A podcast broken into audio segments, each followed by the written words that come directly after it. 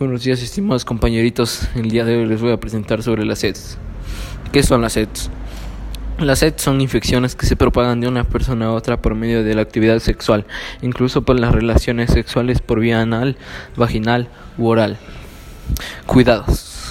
Use condón nuevo para cada acto sexual, vaginal, anal u oral, durante todo el acto sexual, de principio a fin. Reduzca la cantidad de personas con las que tiene relaciones sexuales. Limite o elimine el consumo de drogas y alcohol antes de tener relaciones sexuales y durante estas. Causas. Las SED son causadas por bacterias, parásitos y virus. Consecuencias. Las SED suelen ser asintomáticas.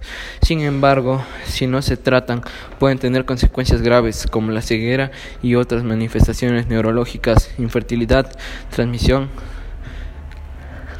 materno-infantil o defectos congénitos.